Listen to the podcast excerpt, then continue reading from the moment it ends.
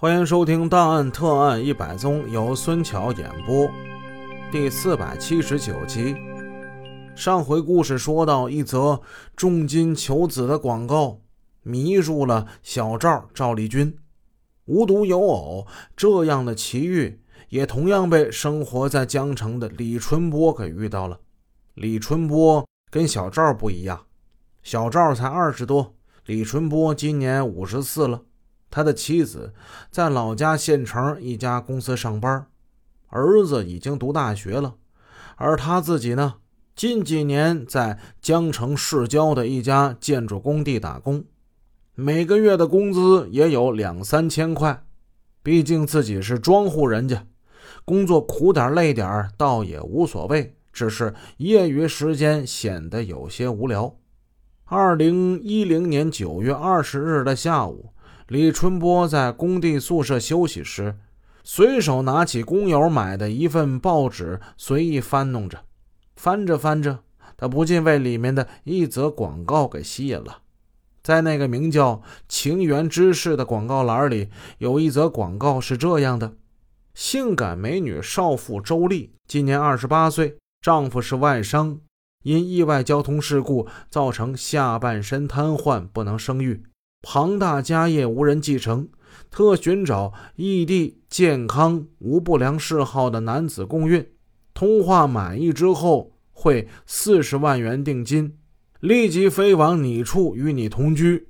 见面之后给见面礼八十万元，怀孕后一次性付四百万元的酬劳。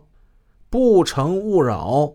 广告的旁边是一张年轻靓丽的女人的预照。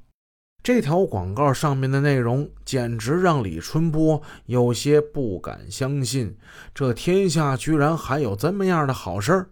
美女相伴，不但不用花钱，而且还有如此之高的酬劳。但他回头一想，这现在不是改革开放了吗？也许什么样稀奇古怪的事儿，以前没有，现在被我摊上了。想着想着，他的心情不禁像他的名字一样。春波荡漾起来，继而还咧开嘴的笑了。再看看，好家伙，通话满意会四十万元定金，这不是天上掉馅饼吗？通通话应该是可以的吧？四十万元真不少啊！自己一辈子任劳任怨、拼死拼活在工地打工，他能赚到多少钱？嗯，说不定人家能满意呢。更何况，如果能够和这名性感的女人见了面。那还会有八十万块的见面礼，再看看人家提的条件也不苛刻吗？身体健康，哎，我就身体挺健康的，无不良嗜好。你看我烟酒不沾呢。哎呀，真的怀了孕，给四百万呢，退一万不讲，咱且别说能不能与那个女人生孩子，即使是与她春风一度，也不枉此生啊。再说，人家也不要你的钱，是不是？大不了来了以后，咱们当男的掏个这几十一百的这开房的钱，这个还还还是有的，是不是？这都小意思啊！无论如何，这事儿太划算了，反正自己亏不着。嗯，脑子冷静之后，李春波又开始想别的了。这广告不会是是假的吧？李春波可比咱们之前说那小赵。年纪要大得多，成熟一些。他毕竟五十四了，考虑问题他得多一个心眼嘛。究竟是馅饼还是陷阱，他一时摸不着。可是看看手中的报纸，白纸黑字，这上面可是写的清清楚楚的，应该不会假吧？于是李春波就打通了广告上的电话。广告那端当然也是一个律师接的，那个律师姓王，跟前面赵丽君的情况大致一样，只是交钱的名目变了，这回交的钱叫律师代理费。其实花样怎么换都不重要，重要的就是你李春波，你必须得向这个律师事务所汇这笔钱。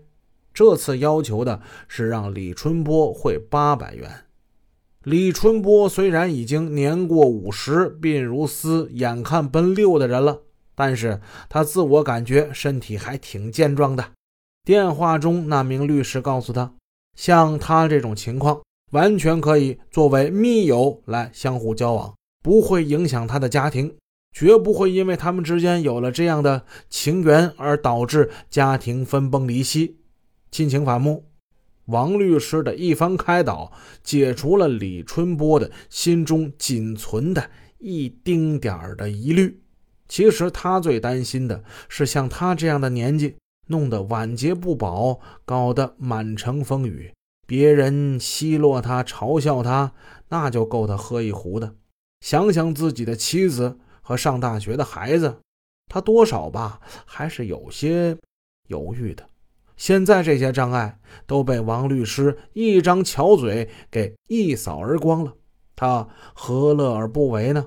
所以，当王律师提出要八百块钱的时候，李春波连包都没打，根本没犹豫，照单全做了。